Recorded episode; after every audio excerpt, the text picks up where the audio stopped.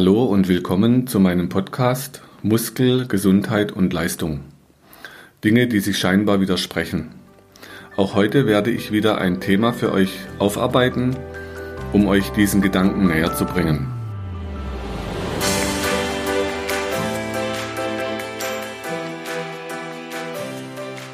Ja, hallo, herzlich willkommen zum Podcast. Ich habe heute einen ganz interessanten Gast hier, den Michael Kopper. Wir kennen uns schon ein bisschen länger. Und ich würde vorschlagen, du stellst dich einfach mal ganz locker den Leuten vor, ja. wer du bist, was du heute so machst. Okay, ja. Ja, ich bin grundsätzlich von Haus aus Psychologe. Das heißt also, ich beschäftige mich mit der Logik der Psyche und das Ganze jetzt schon seit etwa 20 Jahren. Ich habe früher, als ich das Studium gemacht habe, sehr viel auch in Familien gearbeitet. Ich habe sehr viel Sport gemacht. Ich bin in den Leistungssport reingegangen. Ich habe früher sehr viel Kampfsport auch gemacht. Es gab sogar eine Zeit, da hatte ich mal eine Ballettphase. Ja. Guck mal, da lacht er. Aha, okay. genau. Da habe ich sehr viel an der Dehnung gearbeitet. Mhm. Das war ganz schön und was mir so aufgefallen ist, insbesondere wenn ich Sport gemacht habe und ich habe mich vorher in die Länge gebracht, das heißt also die Muskeln verlängert, dann war das für mich jedes Mal eine deutliche Steigerung. Also mir ging es da immer viel besser. Okay. Jetzt, jetzt über die Jahre ist das so, ich sitze ja sehr viel bei meiner Arbeit ne? und ich trinke öfter mal den einen oder anderen Kaffee. Oder ich, Espresso, ne? Oder Espresso, ganz genau. genau, ja. Was mir da aufgefallen ist, ist, dass ich ein bisschen stärkere Verspannungen bekommen habe und auch Schmerzen, ja, also im Nackenbereich. Wir Psychologen haben immer das Thema Rücken, Nackenbereich und so weiter. Allein dadurch, dass man halt so viel sitzt mhm. und sich nicht bewegt. Ne? Ja. ja. Genau. Ja, und ein besonderer Schwerpunkt bei mir war die Ausbildung bei dem Professor Fischer. Dort bin ich in dem Bereich der sogenannten Psychotraumatologie näher gekommen. Das ist die Lehre der seelischen Verletzungen. Da ging es halt insbesondere darum, wenn Menschen wirklich schwere Erlebnisse hinter sich gebracht haben, äh, wie man diesen Menschen so helfen kann, dass sie wieder in ihrem Leben Orientierung, Vertrauen und auch ein psychisches Gleichgewicht bekommen können. Und das war ganz interessant. Und im Rahmen einer dieser Begegnungen, die ich dort auch im Institut hatte, kam halt eben auch der Kurt Mosetter. Das ist ja der Begründer der Myoreflextherapie und bei ihm habe ich dann eine Myoreflextherapie-Ausbildung tatsächlich gemacht und habe sowohl über den Professor Fischer als auch über den Kurt Mosetter den Zusammenhang verstanden zwischen Muskelsystem und Psyche und inwiefern der Stress sich im Muskelsystem zeigt, in Form von Spannungen, Schonhaltungen und Schutzhaltungen. Mhm. Und in dem Rahmen haben wir uns ja auch kennengelernt. Ja. Das war in, in Heppenheim, wenn ich mich richtig erinnere. Ja, genau. Bei einer Ausbildung. Richtig, du warst ja. einer meiner Ausbilder, ganz genau. genau, ja. Und heute ist Michael auch in Köln tätig. Also wir haben hier in Köln beide Praxen. Deshalb haben wir immer noch Schnittpunkte miteinander und über die Jahre einen ganz guten Weg miteinander gefunden. Viele Sachen zusammen gemacht. Vielleicht können wir ein bisschen was berichten aus der Zeit damals, wie das anfing mit unseren Seminaren. Wieso wir da gemeinsam auch anfingen, Seminare zu geben? Ja, klar. Ne? Also ich, ich, ich, kenne ganz wenige Psychologen, die jetzt den Link haben zum Muskelsystem, also was das miteinander zu tun hat eigentlich. Mhm. Ne? Aber jede Art von Emotion, immer ein Ausdruck von Körper und Psyche, das ist eine Einheit. Also jeder jedes Gefühl ist erstmal biologisch. Das sind Botenstoffe, die ausgeschüttet werden. Und diese Botenstoffe ähm, ja, geben Signale einmal oder sorgen dafür, dass Signale entstehen in bestimmten Bereichen im Gehirn. Und es ist immer mit Bewegung verbunden. Mhm. Jeder Gedanke war früher mal Bewegung. Mhm. Und weil ich diesen Zusammenhang verstanden habe, war das für uns natürlich total interessant, Seminare zusammenzugeben, weil Psyche, Muskelfunktion und Schmerz eine Einheit bilden. Es ist mhm. im Grunde nur ein anderer Flügel. Wenn, wenn jemand Stress hat, wenn jemand Stress im Körper hat, klar, dann, dann kommt das zwar im Bewusstsein desjenigen an, kann es dort auch spüren, aber was er insbesondere oft spürt, ist halt zum Beispiel bei vielen Menschen der Kiefer, die mhm. Kiefermuskeln ziehen total zu, weil dort wird zum Beispiel Aggression simuliert oder die gehemmte Aggression. Und das erkenne ich immer wieder auch in der Praxis. Und in einem Atemzug mit Stress haben wir auch immer das Problem Nackenverspannungen, weil wie wir wissen, wird direkt durch den elften Hirnnerv, der sogenannte Trapezmuskel, also hinten am Nacken, am Nacken sofort ja. innerviert und man spannt zu. Ja, warum? Ja, weil früher, als wir noch in der Wildnis gelebt haben, darauf ist ja unser gesamtes System ausgerichtet. Immer noch, ne? Heute. Immer noch ja. ausgerichtet, ja. Wir sind ja absolut archaisch und dieser archaische Bereich, der führt in Wirklichkeit in unserem Leben sehr häufig die Regie. Mhm. Das merkt man ja auch bei allen psychischen Problemen. Du kannst unter jedem psychischen Problem einen Strich machen und fragen, was ist denn jetzt die Gemeinsamkeit von einem ADHSler, von jemandem, der ein Aggressionsproblem hat, von jemandem, der traumatisiert ist oder von jemandem, der von mir aus Amok läuft. Was ist der gemeinsame Nenner? Mhm. Und der gemeinsame Nenner ist immer Erregung. Mhm. Das heißt, also ja. was du jetzt gerade so alles erzählst, mir kommt da gerade was, witzigerweise hat man uns ja so erzogen medizinisch in den Ausbildungen, wie wenn das getrennt wäre. Ja, also das, deshalb ist für uns beide natürlich aus unserem heutigen Blickwinkel logisch, dass man es zusammen betrachten muss. Und mich hat zum Beispiel früher als Physiotherapeut ganz schwer gestört, dass wir nichts über Psychologie gelernt haben. Ja. Heute, eine Ex-Kollegin, die war hier in der Ausbildung in Köln, die hat erzählt, sie haben was über Psychologie gelernt, mhm. aber nur die Krankheitsbilder auswendig gelernt. Ja, klar. Da hast du ja keine Praxis am Patienten mit. Absolut. Ja, du hast ja vor allen Dingen, es fehlt ja quasi der normale Blick auf den Menschen, ja, also wie, wie diese Systeme logisch miteinander verknüpft sind. Und mhm. da gibt es immer eine Logik. Jedes Gefühl hat immer eine Logik im Muskelsystem und das nennen wir dann halt eben Psychosomatik. Wenn man sich fragt, okay, wie kommt denn überhaupt ein Problem von der Psyche in den Körper rein? Dann müssen wir sagen, okay, einmal über über die Erregung, also innere Erregungszustände. Die Erregungszustände gehen sofort auch in die Muskulatur und die Muskeln spannen an. Mhm. Und welche Muskeln spannen an, das können wir auch schon vorhersagen. Ne? Also wenn jemand traumatisiert ist, spielt er im Grunde genommen die Bewegungen, die in der traumatischen Situation stattgefunden haben, die spielt er ständig in seinem Körper nach, weil es sich hierbei in Wirklichkeit um eine sogenannte unterbrochene Handlung handelt. Mhm. Denn die Handlung, sich befreien zu wollen in der Situation, wurde unterbrochen. Und da wir alles, was wir angefangen haben, im Rahmen einer sogenannten Vollendungstendenz zu Ende führen wollen, versucht unser Organismus Tag und Nacht immer wieder insbesondere wenn er an das erinnert wird, was früher passiert ist, diese Fluchtbewegung oder diese Kampfbewegung wieder aufzunehmen und sofort ist die Muskulatur natürlich im Boden. Mhm. Da fällt mir gerade ein witziges Beispiel ein. Wir sind mal zusammengefahren nach Wanderrad. Da hat RWE so ein Trainingszentrum. Ja. Und da war vor uns ein LKW, den konnte ich nicht überholen. Ich bin damals gefahren. und ich war dann etwas äh, ungehalten. Und ja. dann hast du mich so gefragt, was regst du dich denn so auf? Ja. Ich sage, weil der nicht weggeht, weil ich nicht vorbeikomme. Dann hast du gesagt, nee, weil wir nicht ankommen. Das war das erste Mal, wo ich so die Praxis von Vollendungstendenz gespürt hatte. Ich ja. sag, ach, stimmt eigentlich.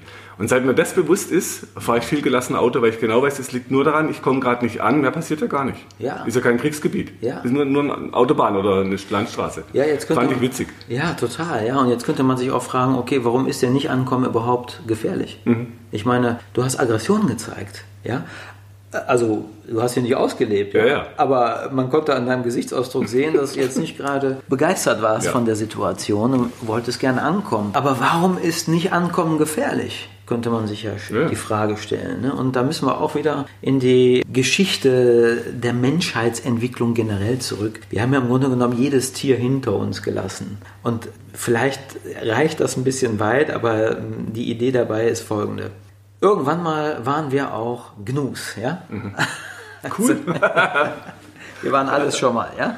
Also unser Reptilien, wir haben ja auch ein Reptilien gehört. Warum genau. haben wir ein Reptilien? Weil wir irgendwann mal Reptilien waren. Ja. ja, wir sind nur ein Stück weitergekommen noch. Aber genau die gleichen Mechanismen, die ein Reptil hat, die sind bei uns auch noch aktiv. Wir hemmen sie nur, mhm. aber sie werden sofort aktiv, wenn irgendetwas in unsere Nähe kommt. Und ein praktisches Beispiel ist bei Parkinson, wenn die Hemmung wegfällt, hm. kommen die Flossenbewegungen vom Fisch wieder durch. Überleg mal, ja, ja ganz genau. Ja. Wie nah wir an der Natur sind, wir mhm. sind so unglaublich archaisch. Kommen wir aber nochmal zurück zum Gnu. Also, wir stellen uns so eine Herde Gnus vor. Und diese Gnus, die möchten gerne in dieser Herde, was also ähnlich ist wie eine Autoschlange, mhm. ja, möchten die gerne über das Wasser. Aber wer wartet im Wasser? Ja, die Krokodile, das ist der schöne Aha, genau.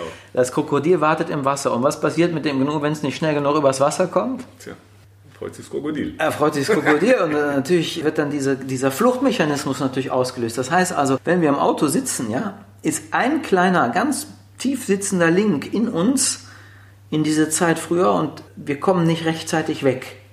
Wir werden gebremst. Und, und gebremst werden ist deswegen gefährlich, weil dann Feinde auf uns warten können, die uns in dieser, sagen wir mal, verletzbaren Situation, wo wir nicht die Flucht vollenden können, wo wir da angreifbar werden. Mhm. Und jetzt die Frage, ja, jetzt die Frage an dich.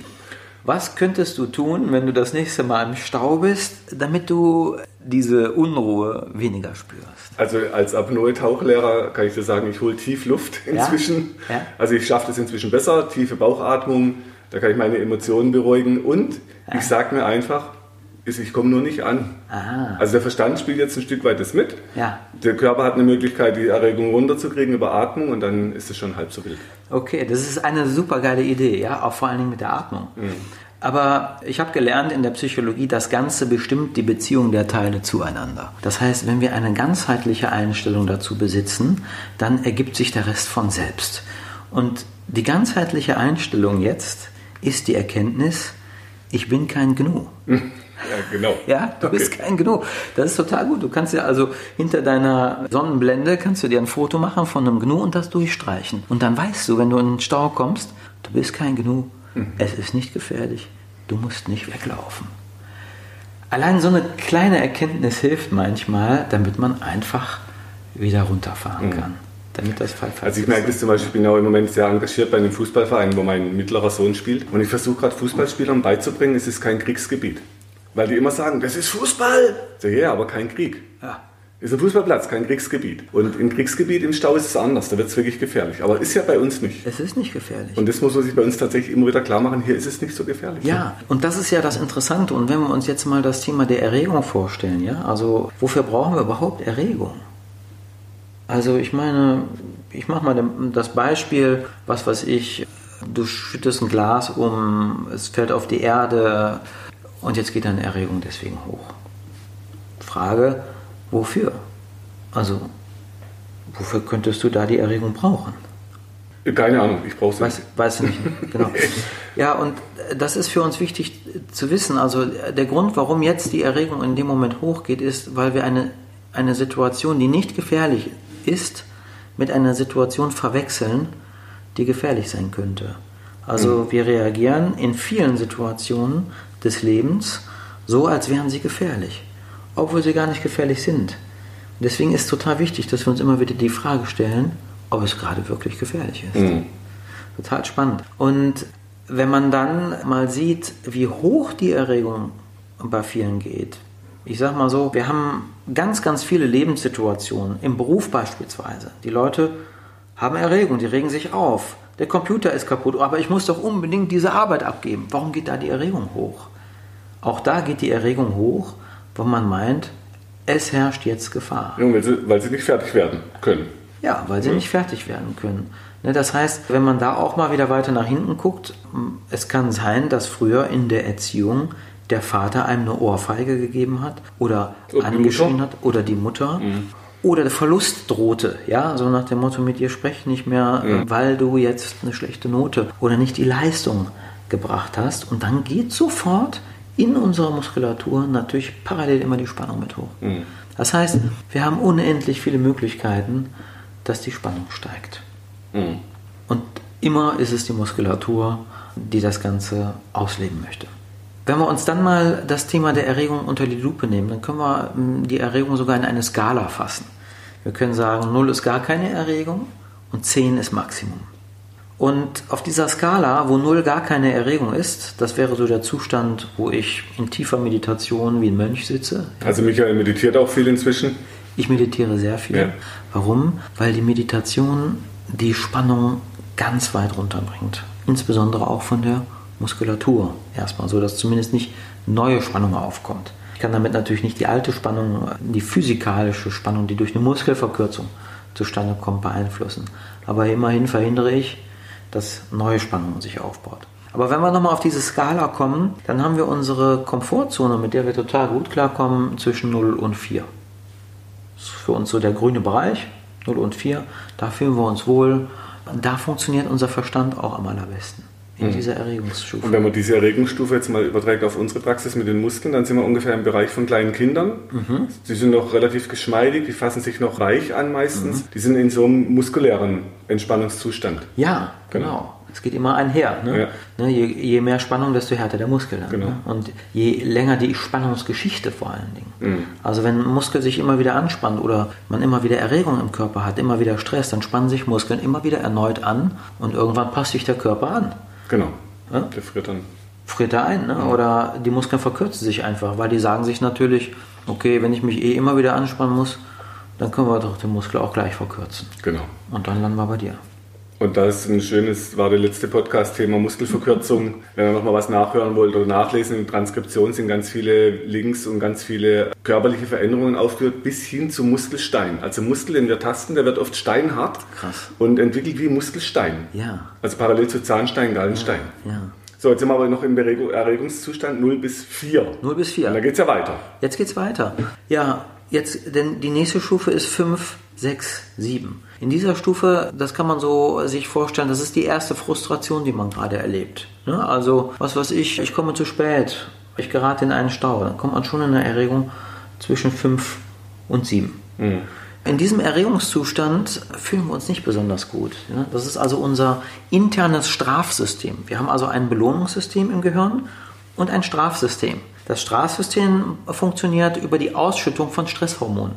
Und die lauten Cortisol erstmal und Noradrenalin.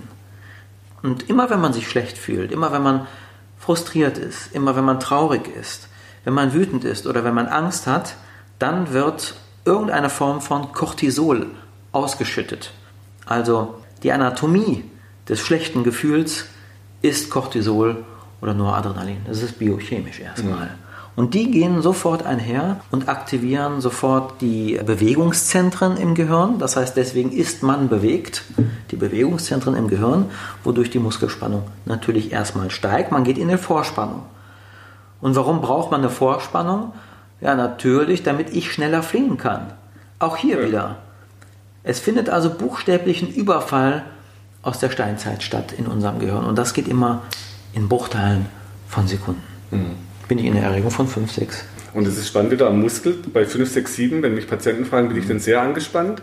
Also seit 30 Jahren taste ich Menschen und zwischen 5 und 7 sind alle, die ich anfasse, außer kleine Kinder. Das heißt, es ist ein Normalzustand in der Muskulatur, Ja. schon so eine Grunderregung. Ja. Was jetzt im Sport gesagt wird, man braucht eine gewisse Vorspannung, wo ich sagen muss, ja, schon. Das Dilemma ist nur, wenn die nie loslässt. Oder wenn es um eine Einzelzuckung geht, macht es Sinn, dass Muskel vorgedehnt wird, dann spannt er schneller an. Nur für einen Sportler, der halt ständig Bewegung abrufen soll, ist besser, der kommt aus der Spannung runter und kommt vielleicht, wie die Mönche sagen, von 0 bis 4, also aus einer Entspannung und dann erst in die Anspannung rein. Nur das Ja. schaffen wir gar nicht mehr bei uns. Wir sind immer in dieser Vorspannung. Ja, genau. Ja, weil, weil wir glauben, dass Stress normal ist. Wir meinen ja auch immer, wir müssen uns anstrengen mit allem. Ja. Ohne Fleiß kein Preis. Das sind ja die ganzen Geschichten von früher. Das ist der Überlebensmodus. Aber unser Überleben ist in Wahrheit ja gerade gar nicht in Gefahr. Gar nicht. Und wenn man sich jetzt mal die Frage stellt, okay, wofür brauche ich denn überhaupt eine Spannung ab 6? Dann nur, wenn physikalische Kraft nötig ist. Also das heißt, jedes Problem, was ich habe, kann normalerweise am besten gelöst werden in einer Erregungsstufe zwischen 0 und 4. Wenn ich ruhig bin, weil ab da funktioniert auch mein Gehirn am besten. Wenn die Erregung weiter hochgeht und Cortisol ausgeschüttet wird, wir haben ja gerade eben von dem sogenannten Hijacking, also dem Überfall, gesprochen, äh, das Cortisol und auch das Noradrenalin, das setzt sich jetzt in die Synapsen, oben in den entwicklungsgeschichtlich jüngeren Bereichen vom Gehirn, die für die geplante, bewusste Handlung zuständig sind und blockiert dort. Das heißt also, unser Denken wird, je mehr unsere Erregung steigt, immer mehr gehemmt. Und verrückterweise, je, je höher meine Erregung geht, desto negativer sehe ich Dinge auch, desto negativer wird man denken. Und die neueren oder mittelneueren psychologischen Ansätze der positiven Psychologie, die gehen davon aus, wenn man positiv denkt, dann verändert sich alles wieder. Da kann man auch sagen, das ist eine Idee, ne? Die Idee ist super, aber jemand, der in der Erregung ist von 6, der will gar nicht positiv denken. Ja, kann auch nicht. Kann er auch nicht, ja, weil das nämlich von dem Stoff gesteuert wird. Das heißt also, als erstes muss ich es irgendwie schaffen, die Erregung zu sehen und die Erregung wahrzunehmen und damit umzugehen. Das trainiere ich in meiner Praxis. Also ich zeige quasi den Leuten, wie sie die Bereiche in ihrem Gehirn aktivieren, die die Erregung wieder hemmen. Und ich meine auch, wenn ich mich richtig erinnere, hast du mal einen Post gemacht, wo es darum ging, das positive Denken. Wenn ich immer positiv denke, heißt es ja, ich spalte ja schon was ab in mir. Mhm. Das kann ja gar nicht funktionieren auf Dauer. Mhm. Ja, klar. Ja, also im Grunde genommen holst du dich auch erstmal gar nicht da ab, wo du dich gerade in Wirklichkeit befindest. Mhm. Ne? Aber was man schon machen kann, ist zu bemerken, dass ich gerade negativ bin und sich zu entidentifizieren. Mhm. Zu bemerken, Moment mal, das bin gar nicht ich, das ist meine Erregung, die gerade dieses negative Denken hervorbringt. Okay. Damit hat sich das Thema eher erledigt. Wenn wir jetzt in der Erregung noch weiter hochgehen, wir waren gerade bei 5, 6, 7, ja, dann die nächste Erregungsstufe ist 8, 9 oder 10. Und so eine hohe Erregung, dabei wird Adrenalin ausgeschüttet. Das heißt also, ab jetzt wird unser Denken gänzlich blockiert. Jetzt ist für den Körper nur noch die Idee Kampf und Flucht. Das heißt, unser Kampf-Fluchtmechanismus wird in diesem Zustand jetzt sofort aktiviert und man denkt nicht mehr nach über das, was man jetzt gerade tut. Man kann sagen, man sieht buchstäblich rot. Mhm. Deswegen habe ich diese Stufe von 8, 9 und 10 auch immer als rote, in, in, in der roten Farbe mhm. dargestellt. Mhm. Davor 5, 6, 7 in der orangenen. Genau, und ganz am Anfang grün. Ne? Also grün, orange, rot, genau wie bei einer Ampel. Mhm. Und ja, dann kommt es zur Ausführung der Handlung oft. Also das heißt, also dann kommt es entweder zur Aggressionshandlung. Also wir müssen bei Aggression genauso wie bei Angst zwischen dem Gefühl und der Handlung unterscheiden. Also jetzt müssen wir auch unterscheiden zwischen Flucht und Kampf. Die Fluchthandlung ist quasi mehr das Thema Angst. Mhm. Ich habe Angst, ich will weg. Ja, also alles, was mich wegbringt vom, von der Situation, wegbringen will, geht in die Richtung Flucht. Angst. Also ich will sofort in die Distanz, also ist die Fluchtmuskulatur aktiv. Und das Spannende, was wir erleben, die Menschen, die zu uns kommen, die sind oft so im Training und immer müssen immer was tun und immer ins Fitness und müssen immer, ja. die sind so in der körperlichen Flucht, ja. sagen aber ich brauche das, weil dann fühle ich mich gut. Dann muss ich ja. sagen, ja gut, kurz danach schon, nur insgesamt über die Jahre geht die Spannung dann so weit hoch, ja. dass du aus der gar nicht mehr rauskommst und dann, wenn es dann knallt und ein Bandscheibenvorfall kommt, Mhm. Dann wundert man sich, wieso trainierte Sportler Bandscheibenvorfälle bekommen, mhm. ist aber dann eher die logische Konsequenz aus der Spannung. Ja, natürlich. Und dann muss ja. ich nicht noch mehr Muskeln stärken, ja. sondern muss irgendwie gucken, dass die Spannung runterkommt. Ja, klar. Und das ist so spannend, dass es bei uns eben in der Praxis genau oft kommt, dass man die Menschen anfasst. Ja. Dann kommt raus, sie sind viel zu angespannt. Ja. Und ich habe in 30 Jahren nie gehört, dass jemand zu stark ist, komischerweise. Ich habe immer nur gehört, die Leute sind zu schwach. Aha. Vielleicht stimmt da was nicht. Aha. Vielleicht sind die Leute zu stark angespannt. Und unser Gehirn schaltet dann die Muskulatur schwach als Schutz. Mhm. Also müssen wir gucken, dass die Spannung runterkommt, körperlich. Mhm. Und deshalb haben wir ein Training, wo man lange Muskeln trainiert, Dehnkraft, dass die Spannung runtergeht bei mehr Kraft und nicht hoch, mhm. wie jetzt im Fitness, was viele dann als Kompensation nehmen. Klar. Das Gleiche muss ich ebenfalls machen in meiner Praxis. Das heißt, wenn jemand ein psychisches Problem hat, ein mentales Problem, hat er erstmal ein Problem mit Erregung, mhm. mit Spannung. Das heißt also, mit anderen Worten, denken wir mal umgekehrt, keine Spannung, welches psychische Problem habe ich dann? Also wenn ich keine Erregung habe, wenn ich ganz unten in der Ruhe bin, in der mentalen Ruhe, in der Stille, welches psychische Problem habe ich denn dann? Das Denken funktioniert wieder, ich bin weicher, mir geht es gut. Das heißt, ich trainiere auch da mit den Leuten, dass sie ihre Erregung wieder runterfahren können, die Spannung wieder runterfahren können. Und mhm. da ist unsere große Schnittstelle, unsere Parallelität. Mhm. Weil es ist ja klar, die Leute können sich ja jetzt bei dir dranhalten. Die waren jetzt bei dir, dann haben die eine Myo gemacht, eine Myoreflextherapie. Dann haben sie oder Wassermyohydro noch was? Oder Wassermyohydro, dann haben die vergessen, irgendwie zu Hause ihr Training zu machen, äh, sind aber dann sofort, viele sind dann auch noch in Zeitdruck, ja warte, ja, ja, mach genau. mal, äh, äh, ne, Markus, drück mal ein bisschen schneller, ich muss ein bisschen schneller runterkommen, weil gleich habe ich den nächsten Termin. genau, ja, genau so. Höre ich ab und zu, ja. ja. Oder, oder Leute kommen zu mir in die Praxis zu spät. Herr Kopper, wir müssen jetzt sofort anfangen. Mhm. Es geht jetzt sofort los. Da sage ich, okay. Ne? Welchen ähm, Tee trinken Sie gern? Genau, was, äh, ja. wie können wir jetzt erstmal für Sie sorgen? Mhm. Es ist nicht gefährlich, dass Sie zu spät gekommen sind. Mhm. Niemand bestraft Sie dafür. Es ist ärgerlich, aber nicht schlimm. Ja, aber selbst wenn es ärgerlich ist, passiert nichts. Es, ja, äh, ja, klar. Ne? Ja. Wir brauchen, wir, wir müssen jetzt nicht kämpfen. Mhm und auch den Kampf nicht vorbereitet. Ich meine, wir sind ja beide äh, Kampfsportler. Ich war lange auf der Matte und auch bei deutschen Meisterschaften gekämpft. Ja. Das heißt, körperlicher Kampf tut manchmal gut. Mhm. Ähm, auch wenn wir so unsere Low Kicks gegenseitig, das, das zieht, das, das, hat was Gutes. Mhm. Und wenn man das in so einem kontrollierten Rahmen macht, tolle Sache. Ja. Nur im Alltag brauche ich es nicht. Das ist ja das Schöne. Ja, insbesondere, genau. Also es ist nur nicht so, dass ich dass ich es nicht brauche. Es stört sogar, wenn die Spannung zu hoch geht nee. ne, im Alltag, weil ich bekomme ja Schmerzen dadurch. Stress, Schmerzen.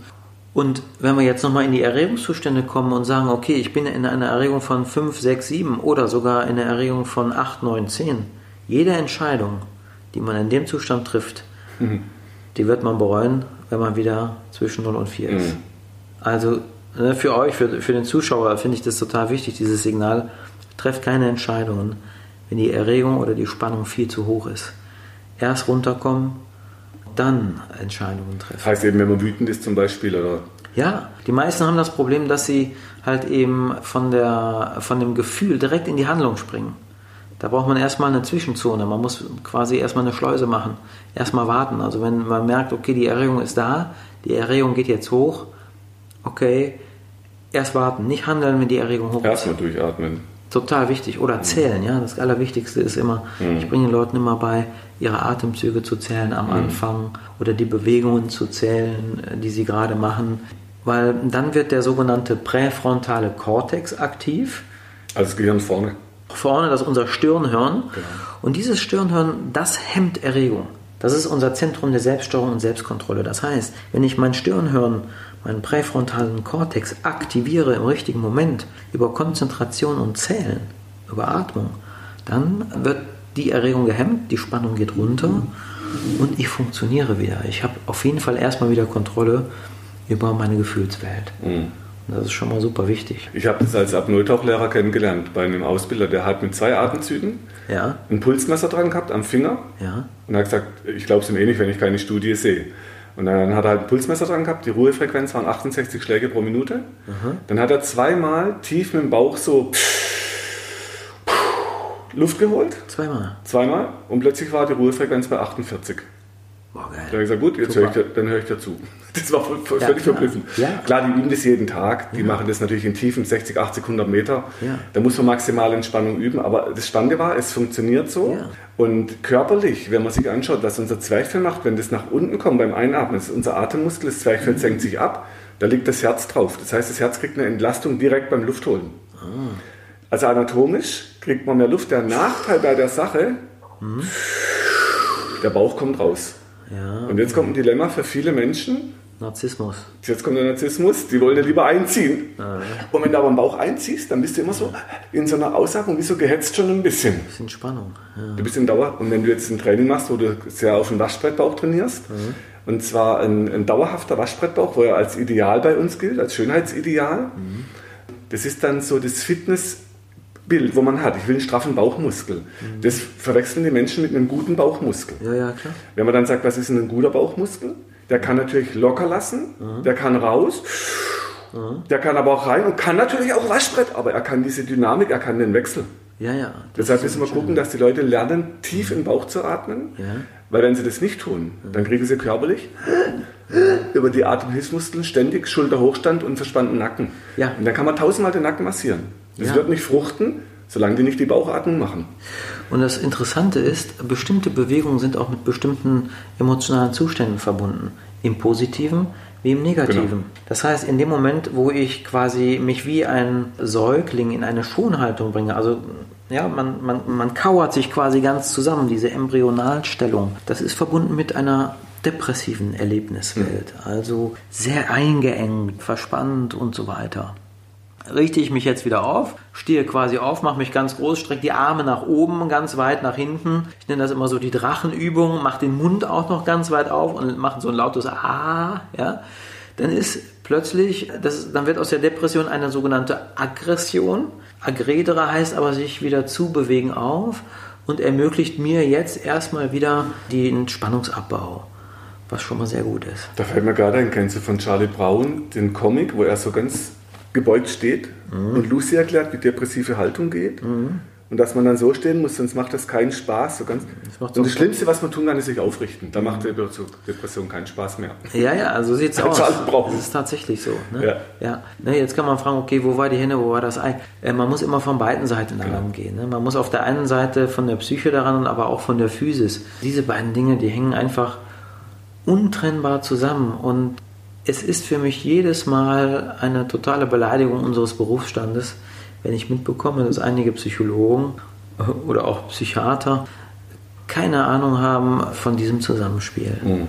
was halt eben saumäßig äh, wichtig ist. Ne? Also mir ist in der Praxis schon klar, wir haben ja auch viele Patienten, die wir gemeinsam haben. Mhm. Das heißt, ich erlebe oft, ich fasse Patienten an, habe mhm. bestimmte Druckpunkte mhm. und dann löst sich Emotionen, das heißt, sie fangen an zu weinen, da kommen Erinnerungen. Ja. Ein Patient sagt, er kommt ins Muskelkino, dem fallen immer alte Geschichten ein. Bei jedem Druckpunkt eine andere. Ja, Muskelkino, geil. Muskelkino. Mhm. Und das heißt, es gibt inzwischen Hirnforscher, die sagen, vielleicht liegt das Gedächtnis im Muskel, nicht im Gehirn. Interessante These, mal gucken, ob das weiterverfolgt wird. Aber spannend, wenn man diese Muskeln hat, die Erlebnisse dahinter, die lösen sich oft über das Entspannen der Muskeln. Mhm. Es ist aber auch so, ne? das heißt, wenn ich habe das auch in der Klinik gelernt, ähm, also ich habe damals ja in so einer Fachklinik für Psychotraumatologie gearbeitet, da hatten wir auch die Myoreflextherapie und immer dann, wenn die Patienten in der Myoreflextherapie gewesen sind vorher und die Muskulatur gelöst worden sind, sind die ganzen Geschichten aus dem Körpergedächtnis, könnte man sagen, ins Bewusstsein gekommen. Man kann sagen, unbewusst speichern wir Erlebnisse in Form von Bewegungsschematas ab.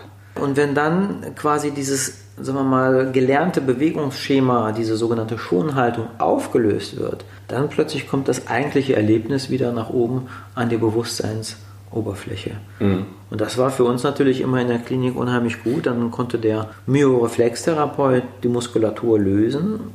Es ist auch nach der Massage passiert. Mhm. Und jetzt plötzlich haben die Menschen Erinnerungen gehabt an Sachen, die sie eigentlich vergessen hatten. Genau. Und jetzt weiß ich wieder, worauf ich noch raus wollte, nämlich wenn man das, wenn du sagst, euren Berufsstand. Ich erlebe das ja oft auch bei unseren Patienten, dass sie ganz viele Sachen probieren, dass irgendein Schmerz weggeht. Und wenn die einen Knieschmerz haben oder einen Rückenschmerz beispielsweise, das kenne ich selber aus meiner Geschichte, es wurde immer am Rücken rumgemacht. Tausend verschiedene Sachen immer am Rücken probiert. Immer, vor, immer hinten, da wo es weh tut. Ne? Da wo es weh tut. Mhm. Wenn, wenn ich einen Unfall habe, mhm. das heißt, wenn ich auf eine, wir haben Patienten, die stürzen auf eine Treppe mit dem Rücken, mhm. dann muss ich genau dort gucken, wo es weh tut. Wenn der Notarzt kommt, der muss nicht fragen, wie die Geschichte von dem Mensch war. Der muss akut Leben retten, akut dort, wo eine Verbrennung ist. Das heißt, er muss akut eingreifen und dort was, was richten, um das Überleben zu sichern. Aha, genau. Und da macht es ja Sinn. Ja. Nur was wir bei ganz vielen Patienten erleben, dass immer da, wo es weh tut, rumgemacht wird. Und da werden Bilder gemacht, wo man nichts findet. Dann wird was erzählt, dann wird was probiert, aber es löst ihr Problem nicht. Ja, ja. Dann kommen die zu uns, dann behandeln wir die ganzen Muskeln in Ketten, also nicht nur da, wo es weh tut, sondern oft wo ganz anders, eben oft am Kiefer, wo Stress vorbewusst anfängt. Und dann lösen sich Geschichten und dann ist der Schritt zu sagen, jetzt brauchen wir nochmal eine andere Fachrichtung. Eben viele bei Michael dann oder bei, bei, bei Achtsamkeitstrainings auf jeden Fall, was auch mit Emotionen, mit Erfahrung und Erleben zu tun hat. Und nicht nur da, wo es weh tut. Ja. Deshalb sind heute so viele Fachrichtungen in Kritik, weil die immer da was versuchen, wo es weh tut, das mhm. einfach teuer und ineffektiv machen und oft zu viel Leid führen, dadurch, dass dann geholfen wird. Ja, ich erlebe das ja auch immer wieder, ne, dass hier äh, Psychopharmaka verschrieben werden, die an einer bestimmten Stelle vielleicht einen Sinn ergeben. Aber da, wo sie meistens keinen Sinn ergeben, ist bei Ängsten, bei psychischen Traumata. Und interessanterweise wirken die Antidepressiva gar nicht bei Depressionen. Mhm. Und dann wird es ja unsinnig. ja, total. Ja. ja. also das Erste, was ich mache, ist bei den meisten Patienten bei mir erstmal die Medikamente raus, weil mhm. die Nebenwirkungen, ne, also jetzt, jetzt habe ich einen Depressiven, so. Und dann frage ich die Leute, die also jetzt Antidepressiva nehmen. Ne? Die Theorie dahinter ist ja, dass Serotonin ein Glückshormon ist. Es ist gar kein Glückshormon, sondern Serotonin kommt erst dann, wenn ich bereits schon Glück erfahren habe, also danach. Mhm. Na, also ich, man muss sich das so vorstellen, wir haben mehrere Botenstoffe, die am Glück beteiligt sind. Der erste Botenstoff ist das Dopamin. Dopamin ist der Stoff der Vorfreude. Also sagen wir mal, du freust dich auf einen Snickers-Riegel, ja? Mhm. Okay, auch wenn das jetzt Schleichwerbung ist. ist Nimm mal einen Schokoriegel. Damals. Ja, okay. Genau. Jetzt, also, ne? Ja. Snickers-Riegel. So, du freust dich drauf. Ja, gleich kriege ich einen Snickers-Riegel, gleich geht's los, ne? Dann wird Dopamin ausgeschüttet. Das ist also die Gier nach Neuem, die Neugier. Ne? Also mhm. ist ein Suchverhalten. So, jetzt habe ich den Riegel und wenn ich jetzt in den Riegel reinbeiße und ich den schmecke und der mir gut tut, dann werden Endorphine ausgeschüttet. Und wenn ich den runtergeschluckt habe und bereits befriedigt bin, dann erst kommt Serotonin und im Anschluss Oxytocin. Das heißt also. Also ein Postglückshormon. Ein Postglückshormon, ja, aber es ist nicht das Glückshormon. Ja, es, macht, es macht ruhiger und träger, das ist richtig. Aber bin ich doch sowieso schon bei einer Depression. Mhm. Also ich bin bei einer Depression träge und nehme jetzt einen Stoff, der träge macht. Antidepressiva. Es gab nicht eine Studie, die nachgewiesen hat, dass Serotonin, eine Depression, tatsächlich der entscheidende Stoff ist. Mhm. Es gibt in, in einem Podcast vor zwei, dreimal war Thema, so wie man als Patient verhindern kann, dass man missbraucht wird. Mhm. Und da habe ich unten in der Literaturempfehlung so ein paar Bücher drin und eins ist Big Pharma. Mhm. Das heißt, wenn man mal nachlesen will, wie Medikamente auf den Markt kommen und was da für ein Marketing dahinter steckt und was Manageraufgaben sind von Firmen. Da können wir nochmal nachlesen. Also solche Bücher, da kriegt man anderes Hintergrundwissen zu Medikamenten. Wie gesagt, wenn ein Notarzt kommt, ich war selber in Kliniken, wo ich Medikamente genommen habe, da war ich froh, dass sie gab. Aber bei vielen Sachen sage ich auch Nein, danke. Okay. Aber da muss ich halt auch kompetent sein zu entscheiden, lasse ich es oder nehme ich es. Absolut. Hey, oder kommen wir doch mal auf ADHS. Mhm. Ja, ADHS, ja, unser, unser, unser Lieblingsbegriff in der Neuzeit. Ja, ja hätte ich als Kind auch gekriegt, die Hast Diagnose, wenn es das gegeben hätte. Weißt du, wer noch ADHS hat? Ja, viele. Fast alle Schauspieler. Ja. Die, aber nur die Erfolg, ja, Will Smith, Sylvester Stallone. Äh, die Liste ist unendlich ja, lang. Ja, das sind alles Supergehirne. Ja, warum kriegen die eine Diagnose ADHS, Aufmerksamkeitsdefizit, Hyperaktivitätssyndrom? Natürlich ist das Gehirn hochgradig aktiv. Das sind Superhirne, also die sind wahnsinnig schnell. Das ist, weil die viel mehr Dopamin haben als andere Kinder. Und was machen jetzt Medikamente in dem Zusammenhang? Also ich mache mal ein Beispiel. Das Lieblingsmedikament bei ADHS ist natürlich Methylphenidat oder auch Ritalin. Und das sorgt dafür, dass der sogenannte präfrontale Kortex, über den haben wir ja vorhin ja, schon mal genau. gesprochen, was macht der? Der hemmt Erregung und er sorgt dafür, dass ich konzentrierter bin. Also auch da wieder der präfrontale Kortex. Und das Ritalin wirkt genau dort, nämlich indem es den sogenannten Dopamintransporter im Gehirn äh, blockiert. Und der transportiert das Dopamin aus dem synaptischen Spalt quasi weg, sodass die Konzentration von Dopamin jetzt im Gehirn vorne im, im präfrontalen Kortex zunimmt. Und dadurch habe ich natürlich mehr Fokus. Und dadurch kann ich mich natürlich besser konzentrieren. Das ist richtig. Aber genau dieser Bereich, der ist absolut trainierbar wie ein Muskel. Ja, also wenn ich ein paar Mal äh, diesen Bereich anspreche mit ganz speziellen Übungen über Balanceübungen und so weiter, dann wird dieser Bereich natürlich stärker. Das ist das eine. Und das ganz Interessante ist aber, bei allen Kindern, die so viel Dopamin im Kopf haben, die haben meistens auch sehr viel Testosteron. Mhm. Ja, das macht die Kinder so ein bisschen aggressiver. Aber das heißt nur, sie können ihr Pferd noch nicht reiten. Ja, also wir müssen immer so davon ausgehen, dass man auf der einen Seite lernen muss, ja, loszulassen. Ja. Aber auch, wann muss ich bremsen? Ja. Ne? Also bremsen, loslassen, bremsen, loslassen. Und das macht der präfrontale Kortex. Der, der bremst dann quasi wieder. Und der hemmt natürlich auch wiederum die Erregung. Das heißt also, das Problem bei ADHS ist auch da wieder zu hohe Erregung, zu hohe Spannung. Und wenn jetzt ein Kind zu dir kommt mit so einer hohen Erregung, ist doch klar, die Kinder, warum haben die ein Aufmerksamkeitsdefizit? Ja, weil die in der Regel einen Bewegungsmangel haben. Die können ihre Erregung, die im Körper abgeht, Kinder müssen ja mindestens zwölf Kilometer am Tag laufen, damit die nicht in Stress geraten. Also nur damit die nicht in Stress geraten, müssen die über Bewegung diese Erregung abbauen, weil Kinder dann wahnsinniges Potenzial haben. Die werden ja auch nicht müde. Mhm. Man glaubt das oft weil als Erwachsener. und, und ja. geschmeidig sind. Ja. Und was wird bei uns in der Schule jetzt am meisten gespart? Natürlich der Sportunterricht. Ja. Und gestern erst hatte ich jemanden da, der hat gesagt, also mein Sohn, der wurde auf ADHS getestet, der ist komischerweise auch hochbegabt. Verstehen wir gar nicht. Mhm. Die Zahl 7 kann er sich nicht merken, aber der kann sich den, den Song von einem Basketballspieler, kann er auswendig, nachdem ja. er den einmal gehört hat, ja. kann ihn runterrattern. Das ist ganz komisch. Wenn der aber Sportunterricht gehabt hat, dann konnte der sich plötzlich drin vorher, also ja genau, erst Bewegung und dann erst Bewegung, dann, dann Unterricht, dann war er plötzlich konzentriert wie eine Eins. Mhm. Und da wird es ja dann spannend. Also was macht die Bewegung? Sie baut Erregung ab, mhm. sie baut Spannung ab. Und dann sind wir auch schon wieder bei dir. Ähm, du hast mir mal erzählt, was du als Jugendlicher gemacht hast. Da hast du dich auf dem Wald rumgetrieben. Mhm. Um Bogenschießen und Bäume klettern und. Mhm. Ja. ja. Bei uns, ich bin im Dorf aufgewachsen, wir waren am Bach, wir waren im Wald, ja. Hütten bauen, Bogenschießen. Ja, Natürlich oft blutend heimgekommen, mal fehlt ein Fingernagel, mal ein Loch im Kopf. Ja, War damals so. Und in der Schule, man hätte mir damals, hätte es gegeben, sicher Ritalin gegeben. Da wäre ich der erste Kandidat gewesen. Ich bin oft im Stuhl umgekippt. Ich war ein Kind, wo man oft gesagt hat, wo bist du wieder? Also ich war mit Gedanken nicht im Unterricht, sondern ich war draußen im Wald. Der Körper war halt da, klar. Und jetzt war das Spannende, dass eine Möglichkeit damals, so das ist jetzt schon äh, fast 40 Jahre her, da gab es einen Kartendienst in, in der Schule. Das heißt, es gab Landkarten und so, meistens irgendwo einen Raum, der gestunken hat wie sonst was. Da waren Karten drin einer musste immer diese Karten holen für Erdkunde, für Bio, dann Projektoren. Und da gab es den Kartendienst. Und das, um das habe ich mich immer geprügelt, um dieses Amt. Klassensprecher war mir egal, ich wollte immer Kartendienst. Warum? Eine Möglichkeit zwischendurch raus und bewegen. Ja, klar. Heute, ich habe dann an Schulen auch unterrichtet, da gab es dann so, dass in der Grundschule durften Kinder raus mal um den Block laufen. Dann sage ich, warum nur in der Grundschule? In der fünften, sechsten, siebten, zehnten Klasse habe ich das Bedürfnis genauso. Umso wichtiger. Umso wichtiger. Ja, klar. Also muss ich gucken, dass ich in Bewegung komme. Und an der Schule, wo ich unterrichtet habe, da habe ich dann die Kinder immer gesagt, jetzt mach mal 100 Liegestütz, 100 Kniebeugen, bis du kotzt. Also bis du so kaputt bist und dann kannst du wieder still sitzen. Aber sagen, setz dich hin und halt dich ruhig und zappel nicht rum, das funktioniert auf keinen Fall. Das Nee. ist halt meine Erfahrung. Ja, unser Gehirn, man muss ja immer mal sich die Frage stellen, wie kommen denn die ganzen Daten, die man denken kann, überhaupt in den Kopf rein? Wie soll das denn gehen? Also, ist ja nicht so, dass wir so auf die Welt kommen mit einem äh, Lexikon im Kopf. Das wäre cool. Das wäre geil, oder? Genau, ja. Du kriegst einen Chip rein, Chip hast ein. Lexikon. Bam. Nee, aber so läuft es halt nicht. Wir müssen uns jeden Artikel, der in unserem Kopf ist, den müssen wir uns erst über Bewegung erarbeiten.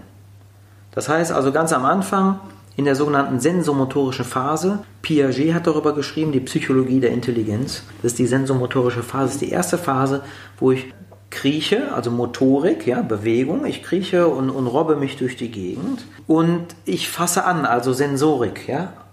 Sensomotorisch, also fassend, anfassend und bewegend erkundige ich meine Welt. Und so erst erfasse ich diese ganzen Gegenstände, ich taste sie ab, ich stecke sie in meinen Mund und kriege so einen dreidimensionalen oder einen vierdimensionalen Eindruck von den Gegenständen. Und dann nach einer Zeit erst äh, passiert etwas in unserem Kopf, das nennen wir Objektkonstanz.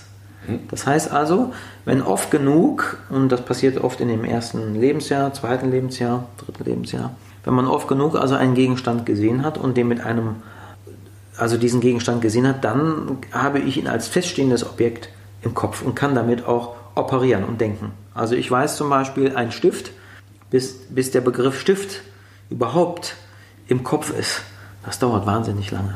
Und das haben wir mit allen Gegenständen gemacht.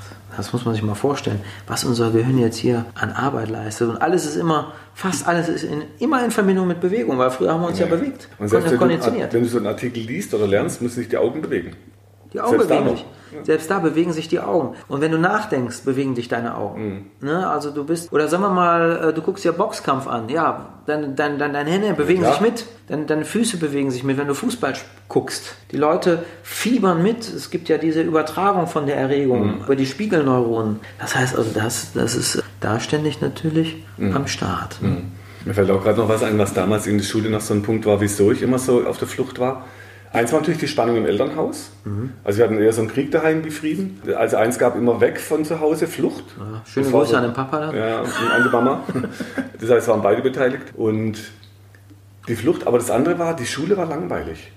Das heißt, das Gebäude war wirklich langweilig, Betonklotz. Ja, die Lehrer waren langweilig. ne? Und der Stoff war langweilig. Da hat, nichts hat mich da interessiert.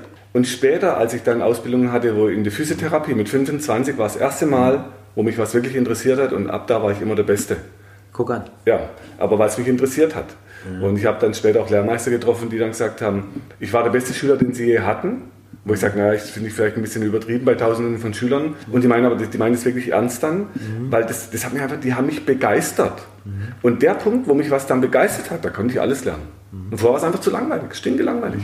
Ja, ja, deswegen ist es also sehr, sehr wichtig, Menschen äh, erstmal richtig zu verstehen. Mhm. Wenn also ein Mensch eine, eine so hohe Spannung, eine so hohe Aktivität im Körper hat, dann ist sie auch natürlich für was gut. Und die meisten Kinder, die so strukturiert sind, das, was wir jetzt ADHS pathologisieren, ja, also Ja. man muss das erstmal, man muss aus der Pathologisierung rauskommen und es in die Normalisierung bringen. Das ist der erste Schritt, die Sachen so aus ihrer normalen Perspektive verstehen. Was ist das Normale an diesem sogenannten Symptombild ADHS? Das sind Menschen, die haben geistig ständig Hunger. Ja, weil viel Dopamin im Kopf ist. Das heißt also ständiger Hunger nach Informationen, nach Neuigkeiten. Das ist unser Jäger- und Sammlertrieb. Das ist insbesondere unser Sammlertrieb. Ja, wenn wir den nicht hätten, hätten wir jetzt überhaupt kein iPhone oder ein Smartphone oder sonstiges. Das ist der Grund, warum wir hier alle im Trockenen sitzen. Das, was wir jetzt als ADHS bezeichnen. Ja. Das, ist, das sind die kleinen Erfindergeister, die unheimlich wichtig sind. Und die haben natürlich dann, wenn die Bewegungsmangel haben, haben die eine zu hohe Spannung. Das heißt also, hier ist es ganz wichtig, das Gehirn erstmal richtig zu füttern, nämlich mit Bewegung, Bewegungsabbau, Spannungsabbau und so weiter. Dann kann man im zweiten Schritt den Kindern beibringen, wie sie ohne Bewegung ihre Erregung reduzieren und dann runterkommen. Beides muss im Einklang stehen. Das heißt also, wenn man sich mal so die Frage stellt, wie steht denn Spannung und Entspannung miteinander im Verhältnis? Dann ist es so, Aktivität, also Spannung, Aktivität, die ihren Höhepunkt erreicht, die wird wieder zur Passivität, zur Entspannung. Und Passivität, die ihren Höhepunkt erreicht, die wird wieder zur Aktivität, wieder zur Spannung. Und das ist interessant, dass die Shaolin-Mönche sagen das schon lange. Ja? In den Klöstern aus der vollkommenen Ruhe kommt die vollkommene Dynamik. Wir denken, man, muss, man darf nicht zu locker sein, man muss angespannt sein vor dem Sport, dann ist es besser. So höre ich das von Trainern heutzutage. Da muss man sagen, nee, eben nicht. Aus der vollkommenen Ruhe, dann die Dynamik und dann auch wieder zurück. Und dann wieder zurück. Und da Beide vielleicht ein, ein guter Buchtipp vielleicht für die Zuhörer. Das heißt Rettet unsere Söhne vom Arne Hoffmann. Der hat dieses Thema mit den Jungs aufgegriffen, wie es Jungs in unserer Gesellschaft heute geht und warum 80 Prozent der ADHS-Diagnosen Jungs betrifft und nicht Mädels. Also vielleicht ein guter Buchtipp, zum mal ein bisschen sich da reinarbeiten in das Thema. Absolut. Und ja. was, was spannend war bei meiner Jugend, ein Mechanismus, ein Kompensationsmechanismus für die Erlebnisse waren Aktivität im Sport, also Leistungsturnen, Kampfsport. Und es hat mich Fallschirmspringen mehrfach das Leben kosten können. Also beim Turnen fast ein Genickbruch mit Atemstillstand, wo ich innerlich schon abgeschlossen hatte mit dem Leben. Also genau das, was mir eigentlich die Sicherheit angab und den Abbau hat mich fast umgebracht. Und da wieder rauszukommen aus dieser Spannung dann und mit dem Apnoe-Tauchen kam so ein Punkt, wo es viel mehr um Entspannung ging. Und dann aber zu merken, nee, nicht wieder in die Leistungskader rein mit 100 Meter Tiefe, sondern einen Mittelweg bleiben. Die Entspannung suchen, aber nicht mehr in die Leistung rein. Und da eben so eine Balance zu finden. Und das war ein, ein spannender Prozess, hat halt 40 Jahre gedauert, aber es ging. ja, klar. Manchmal dauert es halt. Ja, und das ist halt eben der Punkt. Es geht um Balance. Ne? Es geht also um das richtige Verhältnis von Spannung und Entspannung, von Aktivität und Passivität. Der maximale Punkt der geistigen Passivität, wo auch interessanterweise die Muskelspannung immer weiter runter sinkt, ist Meditation beispielsweise. Wenn es im Kopf ganz, ganz still wird. Wenn man nicht mehr etwas anstrebt, wenn man quasi zum Nichts wird. Auch das ist trainierbar wie ein Muskel. Und das Verrückte ist, Je länger man in der Ruhe ist, je länger man in der Stille ist, desto mehr Glück entsteht automatisch. Ja, das hat man also jetzt mittlerweile in der Bewusstseinsforschung festgestellt bei Mönchen aus Tibet und dem Buddhismus, die ganz lange und viel So 20, meditiert haben. 30.000 Stunden meditieren die dann in, oder 50.000 Stunden und dann wird untersucht. Ja, genau. Ne? Und das geht aber natürlich auch in, in, in sehr kurzer Zeit schon. Ne? Aber das Interessante ist, Stille macht glücklich. Also wenn, wenn, wenn man sie kann. Genauso wie Aktivität glücklich macht. Wir sind aber hier in der Idee aufgewachsen, Du musst was tun. nur über Tun werden wir glücklich. Und das stimmt einfach nicht. Ja, als kleines Kind erfährst du ja so Dinge. Ja, du hast was getan, oh, hab- habt ihr mich jetzt lieb? Bin ich jetzt richtig so? Ja. Das, über das Tun kriegst du Anerkennung. Ja, genau. Ja, ja also das, das wäre jetzt so mal der, der Zusammenhang aus, aus dem ADHS-Bereich. Ne? Bei den traumatisierten Menschen ist es natürlich genau das Gleiche. Ne? Also der gemeinsame Nenner ist immer wieder die Fähigkeit, Erregung runterzubringen. Das ist das Erste, was ich den Menschen beibringe. Äh, Dann können sie erstmal Kontrolle wiederbekommen über ihren Geist, über ihr Fühlen, über ihr Denken. Und dann ist es fast kaum noch nötig, sich so viel mit der Vergangenheit auseinanderzusetzen. Das ist das Interessante. Viele Psychologen machen das umgekehrt. Ich setze in der Gegenwart an. Erst der Wiedergewinn der Kontrolle, dann dosiert sich vielleicht der Vergangenheit, mit der Vergangenheit auseinandersetzen. Aber warum? Warum muss ich überhaupt äh, Die hat im mich- Vortrag eine Lady schön gesagt, warum muss ich immer in die Kindheit wühlen? Warum muss ich in der Kindheit wühlen? Ja, wieso überhaupt? Ne? Es gibt nur einen Grund dafür, damit man sie von der Gegenwart unterscheidet. Das ist alles. Damit ich weiß, ich bin kein Kind mehr. Damit ich weiß, jetzt ist es anders als früher. Jetzt zieht mir die Mutter oder der Papa nicht mehr die Ohren lang, wenn irgendwas ist. Nein, ich bin erwachsen. Ah, es ist nicht mehr gefährlich. Und dann geht die Spannung runter, wenn man das verstanden hat. Hättest du denn aus deiner Sicht vielleicht einen, einen Buchtipp, wenn sich jetzt jemand interessiert für Einstieg in Meditation oder, oder einen Kurstipp oder, oder gibst du hier Kurse? Ja, klar. Also ich selber, das, das Thema, um das es hier geht, ist ja emotionale Intelligenz. Ja? Also die Fähigkeit, klug mit Gefühlen umzugehen. Worauf ja jede Psychotherapie abzielt, aber keiner formuliert das.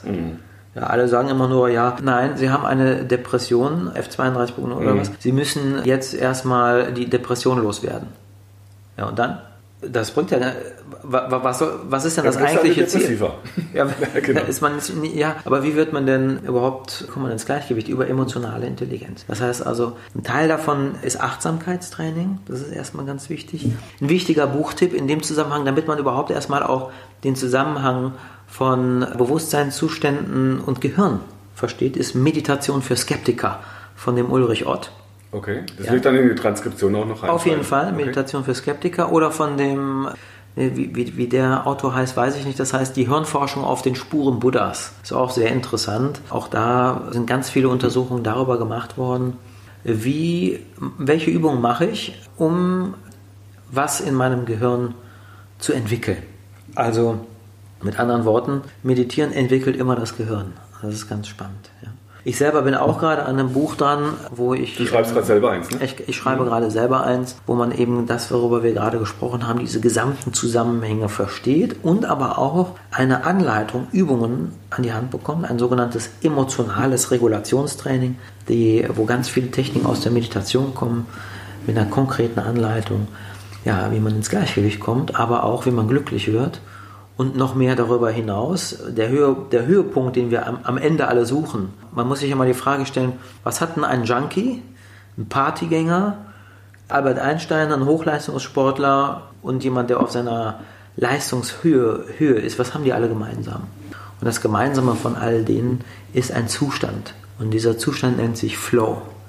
Und Flow bedeutet, mit einer Sache quasi zu verschmelzen, eins zu werden. Und sie sind alle Menschen? Das heißt, im Prinzip kann das jeder Mensch.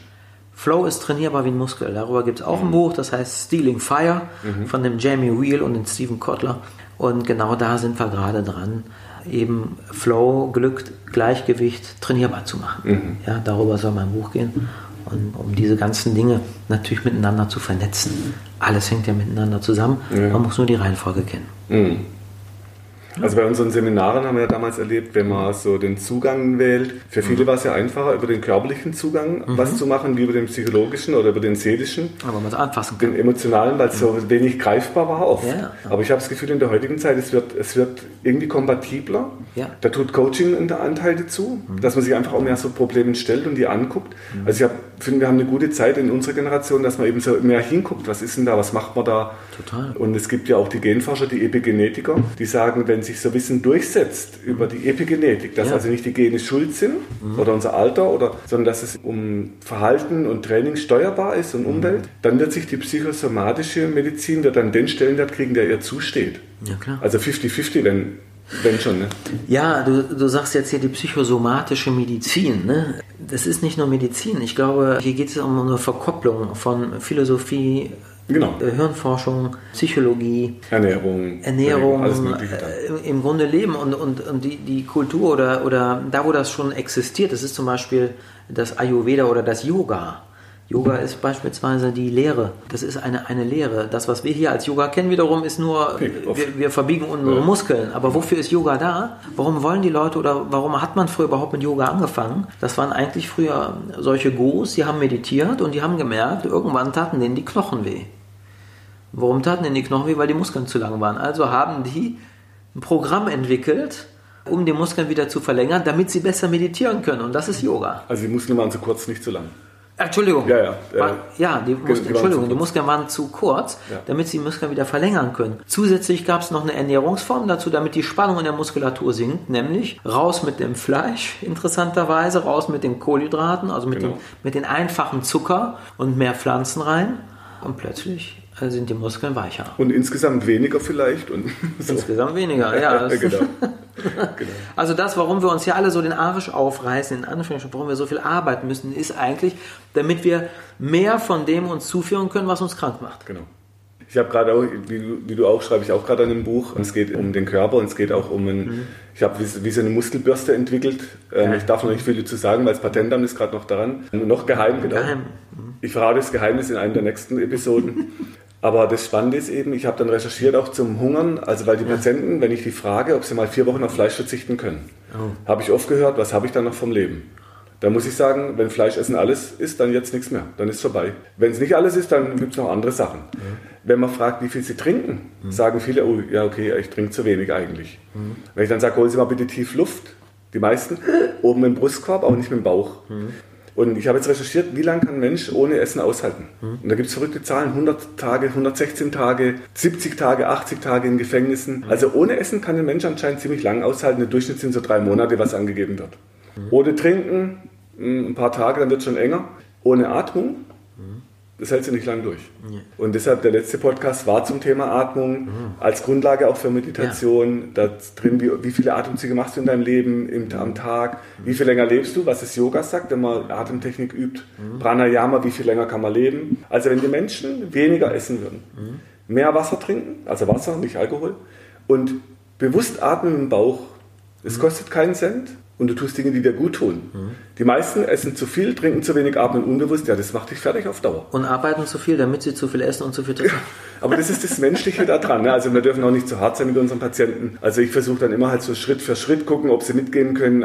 Aber auf jeden Fall sinnvoll und keiner sagt, das stimmt nicht. Das ist auch interessant. Interessant, ja. Also ja, ja macht keinen, keinen Sinn, die Patienten in so ein Bootcamp zu bringen dann nee. direkt. Ne? Nee, genau. Man muss, äh, man muss das Ganze ins Leben integrieren und sanft und in kleinen Schritten umstellen. Deswegen finde ich es immer wichtig, Dinge zu tun, die einfach sind und eine intensive oder gute Wirkung hinterlassen. Dazu muss man aber den Menschen so verstehen, wie er halt eben funktioniert. Genau daher fand ich das total gut, dass wir hier heute diese Zusammenkunft gemacht haben, um das mal zu erklären einfach, ne? genau. aufzuklären. Ja? Hm, gut, vielleicht ein schönes Schlusswort. Jo. Dann darf ich dir Danke sagen, dass ich hier in deinen Räumen als Gast sein durfte. Gerne. Nochmal Hallo an die Zuhörer. Wenn ihr nochmal Infos braucht in der Transkription, wie immer, werden Informationen hinterlegt. Ich werde nochmal ein paar, vielleicht auch Links zur Psychotrauma hinterlegen, zur Psychologie. Dann hoffen wir, dass es manchen helfen kann, ein bisschen was zu verstehen, wo Erregung herkommt, was man tun kann.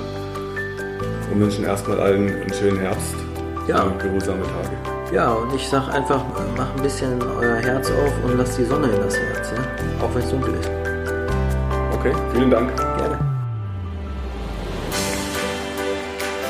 Wenn du meinst, dass dir diese Infos helfen oder du weitere Infos suchst, schau auf meiner Website unter www muskel-gesundheit.de rein.